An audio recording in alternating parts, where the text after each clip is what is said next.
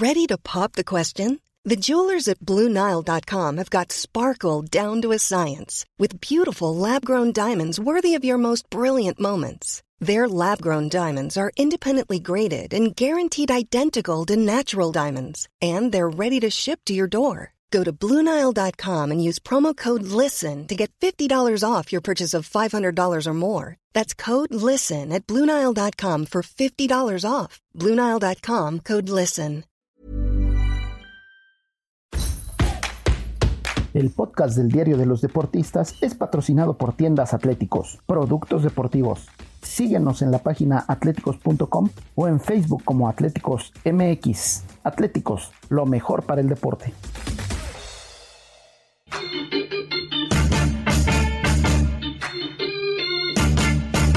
Esto, el diario de los deportistas. Hola, ¿qué tal amigos del Esto? ¿Cómo están? Qué gusto saludarlos. Bienvenidos al podcast del Diario de los Deportistas. Les saluda José Ángel Rueda. Me acompaña, como siempre, Miguel Ángel Mújica para hablar de lo que nos gusta, de los deportes. Y en este caso, pues qué mejor que de la famosísima fiesta grande, ¿no, mi Muji? La liguilla del fútbol mexicano, que bueno, es raro hablar de eso en pleno septiembre, pero todo el mundo sabemos que por el calendario tan apretado que dejó el Mundial de Qatar 2022, eh, que se celebrará a finales de año, pues bueno, todo se adelantó y ahora tendremos liguilla en pleno octubre, al más puro estilo de la temporada de, de Serie Mundial y de la postemporada del béisbol. Pues bueno, acá en México también tendremos nuestros playoffs. Eh, mi querido Muji, qué gusto saludarte, ¿cómo estás? ¿Qué tal, mi querido Ángel? Bien, bien, aquí de regreso, listo para, para platicar de la fiesta grande, ¿no? El momento que todos los aficionados al fútbol mexicano esperamos. Ese que siempre nos tiene eh, al borde del, de la silla, del sillón, de veas la Liga MX, los partidos ya se ponen ahora sí que de a de veras, vamos a decirlo por así. Ya cualquiera puede ganarle a cualquiera, digo, en la temporada también puede pasar, pero hay como que más marcados favoritos, ¿no? Pero aquí en la liguilla, bueno, todos vemos favoritos va a ser una fiesta fantástica, Ángel, ¿no? Yo, yo la verdad estoy muy emocionado de que ya empiece esto de la liguilla. Sí, bueno, como bien mencionas, ya se acerca la parte que los aficionados esperan y bueno, podremos entrar en ese debate, ¿no? Sobre si es justo o no, sobre si el formato de competencia es justo, es agradable, lo que tú quieras, pero bueno, yo lo veo de esa manera, ¿no? Que los aficionados y todos los que nos interesamos en la Liga MX, de pronto tenemos que pagar un tributo, un impuesto de unas 15 jornadas donde pues bueno pasa poco, obviamente pues sí pasan cosas, pero no se juega con esa intensidad que se juega ya sobre la recta final del torneo y desde luego con ese repechaje que tiene la emoción del partido único y ya luego ya se vienen los cuartos de final, semifinal y finales, ida y vuelta, donde pues bueno es a matar o morir, ¿no? Y creo que ese elemento pues bueno siempre llenará de, de espectáculo a un torneo por más de que creo que todo el mundo somos conscientes que un formato a torneo largo, ¿no? Donde se juega al más puro estilo de Europa, donde el torneo empieza en septiembre, agosto y termine hasta mayo, pues bueno, yo creo que eso privilegiaría y haría un poquito más sencillo muchas cosas del fútbol mexicano, los procesos,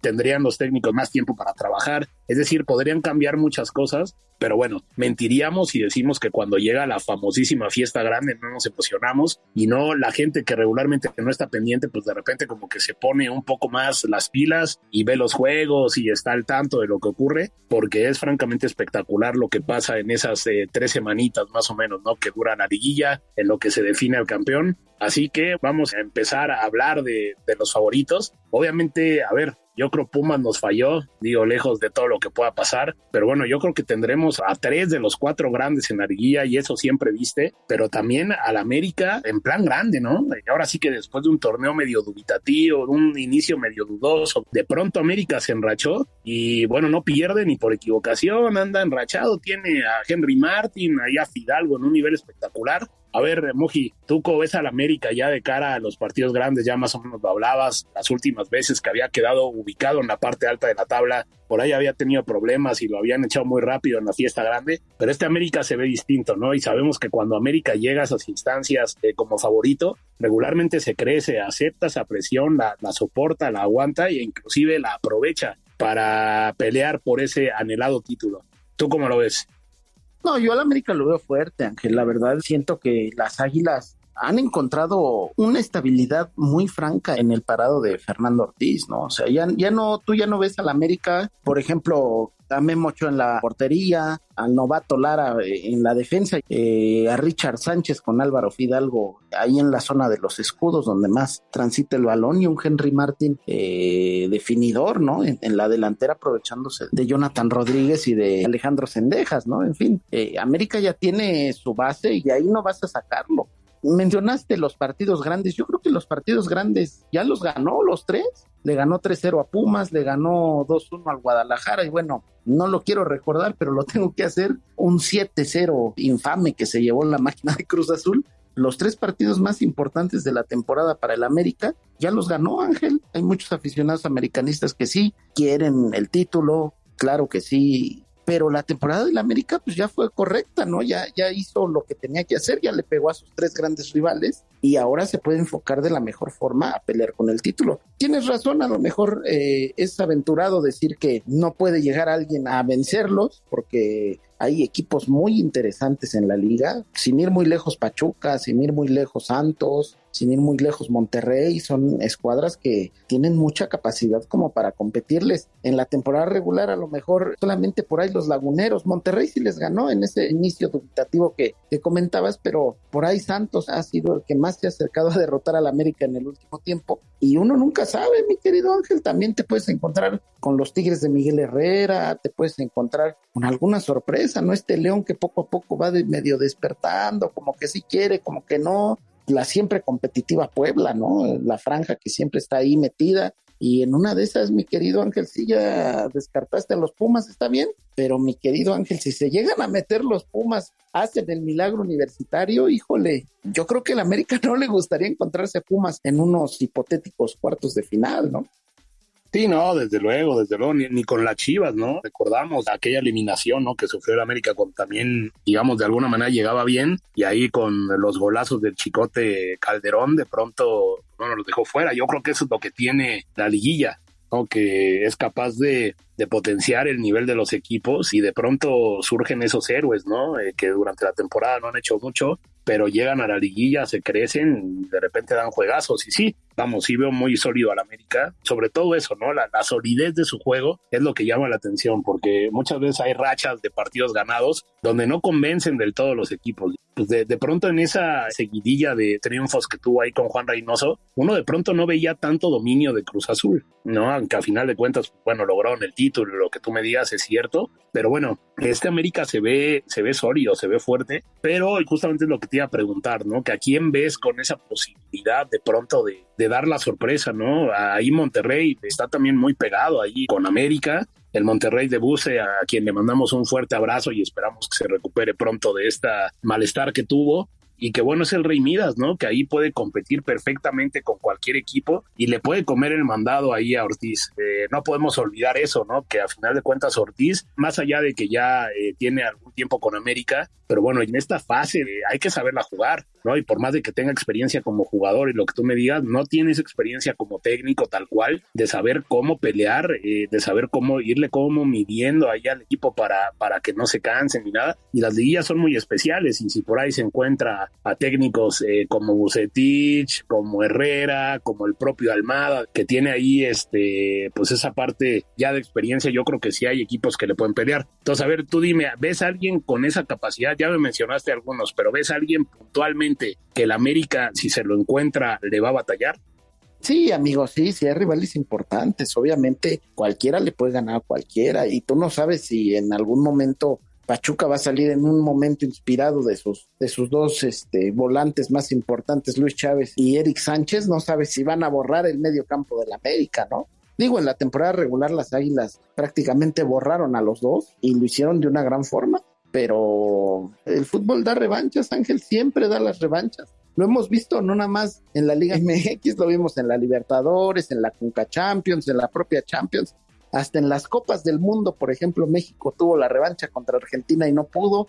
En fin, el fútbol nos da siempre ese tipo de revanchas y va a ser interesante ver quién es el que se le va a plantar al América y más si consigue cerrar todos los partidos en el Azteca, Ángel. Eso sí va a ser importantísimo. Si Fernando Ortiz, que en la pasada liguilla, pues no entró de la mejor forma, sí se clasificó como cuarto, pero ya en la siguiente ronda, en semifinales, tuvo que cerrar en Pachuca y recordamos, bueno, los Tuzos golearon al América. Yo creo que Fernando Ortiz ya entendió esto, el Tano es, es un hombre muy que estudia mucho a sus rivales, ¿no? Y Pachuca se la hizo una vez, pero ya no se la hizo dos veces en el torneo, los derrotó y con categoría. Entonces, eh, van a ser situaciones muy complejas. Yo, ¿quién creo que le puede ganar al América?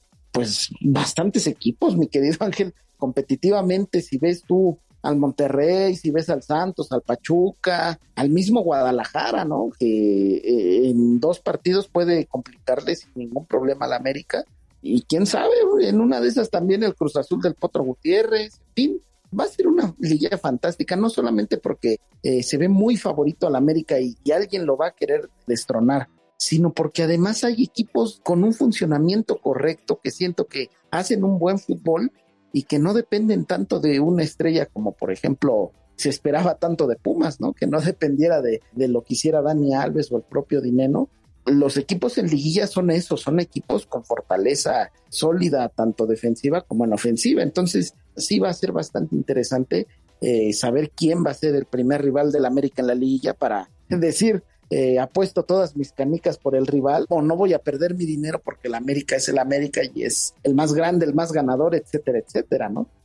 Bueno, pero si ya mencionas ahí, por ejemplo, a mí me interesa también mucho el papel de las Chivas, ¿no? Que también eh, tal vez no con la misma contundencia que América, pero yo creo que Chivas también tuvo un, levantón en ese nivel eh, importante.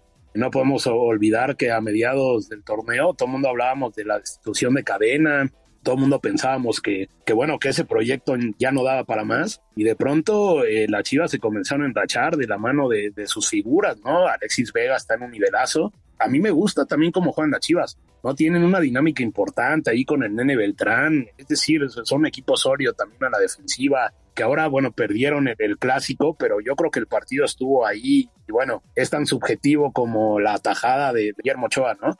Que yo creo que evidentemente el balón no entra pero bueno, si no han contado con esa gran actuación de su arquero, pues el resultado hubiera sido distinto. Hubiéramos hablado de un partido mucho más parejo, de tal vez un empate. Entonces, yo creo que Chivas sí lo veo fuerte. Y bueno, cuando tienes un jugador en estado de gracia como Alexis Vega, yo creo que cualquier cosa puede pasar, ¿no? Sí, claro. O sea, el Guadalajara tiene un potencial importantísimo. Nada más hay que ver el parado titular que tiene, ¿no? Con dos muchachos en la central como, como Olivas y como el Tiva Sepúlveda con un futuro impresionante, ¿no? Ninguno pasa de los 23 años. Y te vas al medio campo y mencionas bien a Beltrán y ves al Piojo Alvarado y sabes que el Canelo Angulo está en la banca y Alexis Vega. Yo creo que el último momento que le hace falta al Guadalajara es concretar las opciones de gol que tiene, porque creo que Ángel Saldívar ha quedado un poco a deber, y ya no digamos de Ormeño, ya no digamos de, de, del polémico Santiago Ormeño, creo que los dos les quedó muy grande la presión que dejó Macías con su lesión, ¿no? Eh, siento que al Guadalajara esto es lo que le falta, ¿no? El último impulso, el empujar la pelota a la red, al final de cuentas es de lo que se trata este, este hermoso deporte, ¿no? Por eso los grandes contratos siempre se los llevan los delanteros. Al final de cuentas, el Guadalajara va a competir, sí, y discúlpenme gente, pero siento que el Guadalajara falló en el momento en el que se les truena Macías y van por Ormeño, siento que ahí fallaron, pudieron haber ido por algún otro delantero, no nada más Ormeño, o sea, no me refiero a que Ormeño es malo, no, no, no, no va por ahí, sino que digo que pudieron traer a Ormeño y aparte a alguien más, ¿no? Porque sí siento un poco chata la delantera tapatía. Me gustaría que fuera distinto, ¿no? Siempre ver al Guadalajara compitiendo en los primeros lugares es, es fantástico, pero siento que sí están, pues, no sé si uno o dos escalones abajo de los verdaderos contendientes al título, ¿no? Sí, no, desde luego, digo, tuvieron un buen nivel, eh, pero bueno, habrá que ver, ¿no? Siempre en la, en la liguilla cualquier cosa puede pasar. Y lo mismo con la máquina, ¿no? Que bueno, cuando de plano no encontraba ese nivel, que viene la destitución de Diego Aguirre tras esa catástrofe que ya bien mencionas contra el América, de pronto le viene el efecto del interino, ¿no? Ese que salvó a los Pumas con Litini, ese que salvó a América con Ortiz y ese que salvó a, Guadalajara con Cadena, pues bueno, le entra ese efecto Potro Gutiérrez y a final de cuentas Cruz Azul también medianamente va levantando después de un torneo complicadísimo desde la mismísima planeación, que no tuvieron eh, oportunidad, que los refuerzos llegaron tarde, pues bueno, Cruz Azul eh, probablemente también ahí se va metiendo y bueno, está muy cerca ya de amarrar ese lugar en la liguilla, bueno, por lo menos en el repechaje, y bueno, yo creo que será, será sumamente interesante qué es lo que pueda pasar con la máquina, aunque bueno, si nos ponemos a, ver esos escalones, yo creo que tampoco Cruz Azul tendría cómo pelearle a los, a los grandes contendientes, ¿no? Pero bueno, es fútbol y, cualquier cosa puede pasar. Por lo menos la máquina recuperó algo de esa esencia, ¿no? Tiene ahí el liderazgo de Corona, tiene buenos jugadores en, en el medio campo, en defensa, en ataque, entonces bueno, poco a poco la máquina va levantando. Me sorprende, Mujica, que no has mencionado a Necaxa ¿eh? en esta conversación.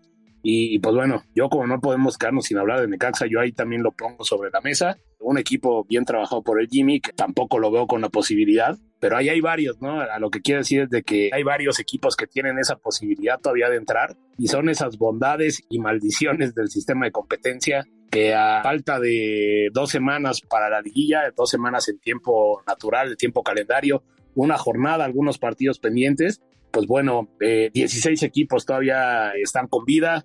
Hay eh, tres que ya tienen su lugar asegurado, como América, Monterrey y Pachuca. Pero ahí, de ahí en fuera hay otros que todavía están peleando por lugares en el repechaje. Eh, estaba yo sacando los números y hay todavía nueve equipos que buscan cinco lugares para la liguilla, entre liguilla y repechaje. Así que bueno, que eso ocurra con tan poquito tiempo ya restante, pues bueno, no deja de, sorprendernos y, también de, dar un poquito de, pues no sé, no sé qué sentimiento da, pero pues como que no deja del todo satisfecho este sistema de competencia. ¿O tú cómo lo ves?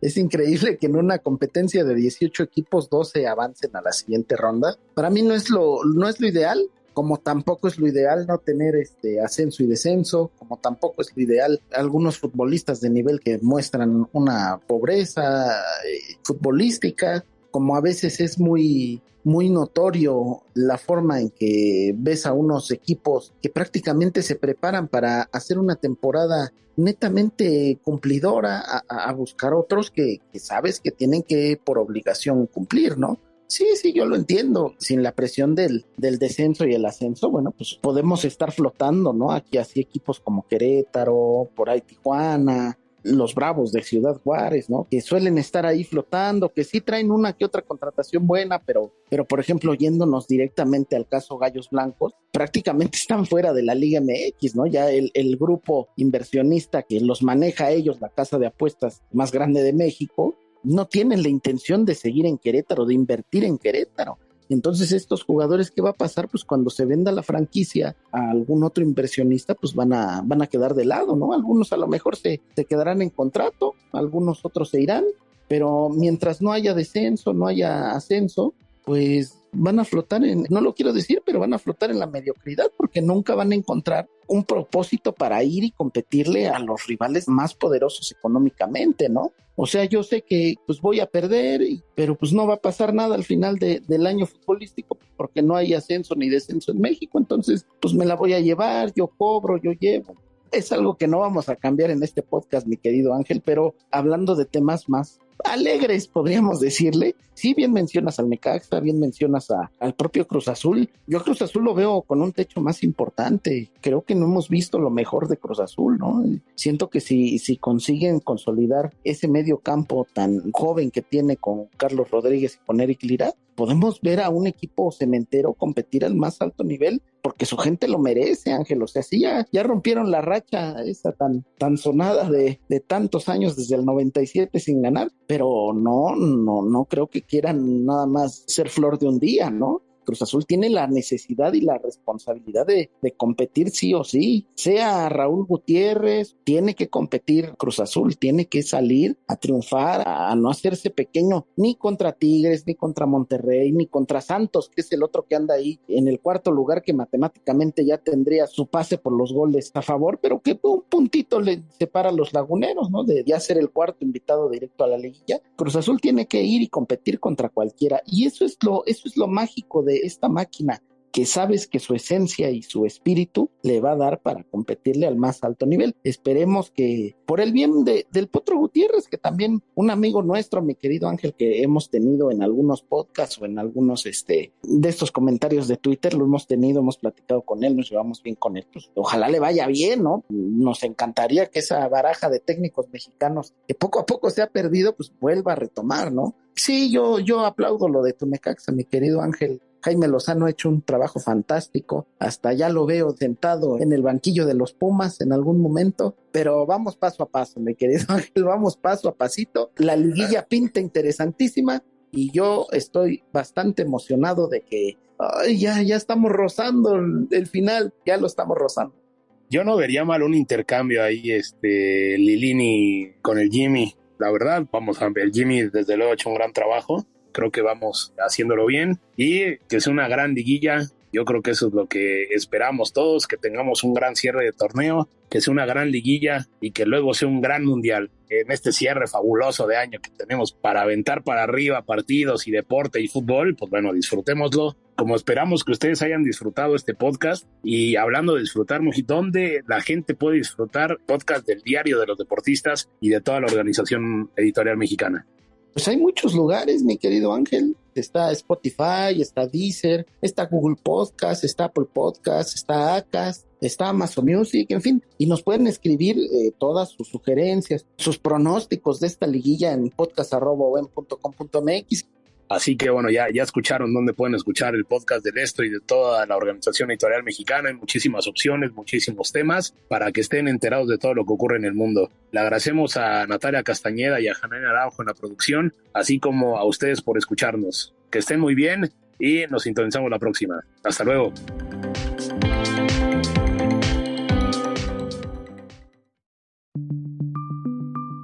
Esta es una producción de la Organización Editorial Mexicana.